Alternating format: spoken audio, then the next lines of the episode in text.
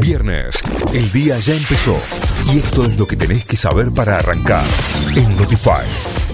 Vamos a las noticias. El directorio del FMI vota el acuerdo con la Argentina. Las autoridades del Fondo Monetario Internacional analizarán en Washington la aprobación del acuerdo alcanzado por el staff del organismo con la Argentina, con el objetivo de refinanciar la deuda de 45 mil millones de dólares tomadas por Mauricio Macri en 2018. No habría cuarta dosis de vacuna para todos en este invierno. La cuarta dosis de la vacuna contra el COVID-19 no se aplicaría a toda la población durante este otoño e invierno, lo sugirió la ministra de Salud de la Nación, Carla Bisotti, que anticipó que se analizará el contexto epidemiológico y la inmunidad de la población. De todas formas, la funcionaria aclaró que esperarán las recomendaciones de la Comisión Nacional de Inmunizaciones de los próximos días. El gobierno oficializó la suba del salario mínimo vital y móvil.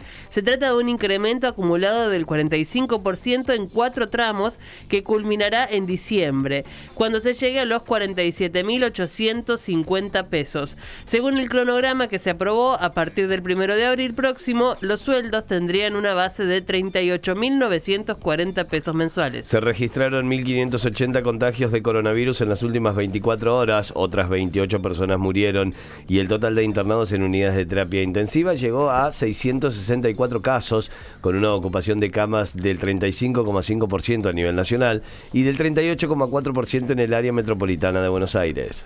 Salud registró un nuevo descenso de la mortalidad infantil en la Argentina. En el 2020, un año pandémico, la tasa de mortalidad infantil fue de 8,4 por mil nacidos vivos, mientras que en 2019 había sido de 9,2.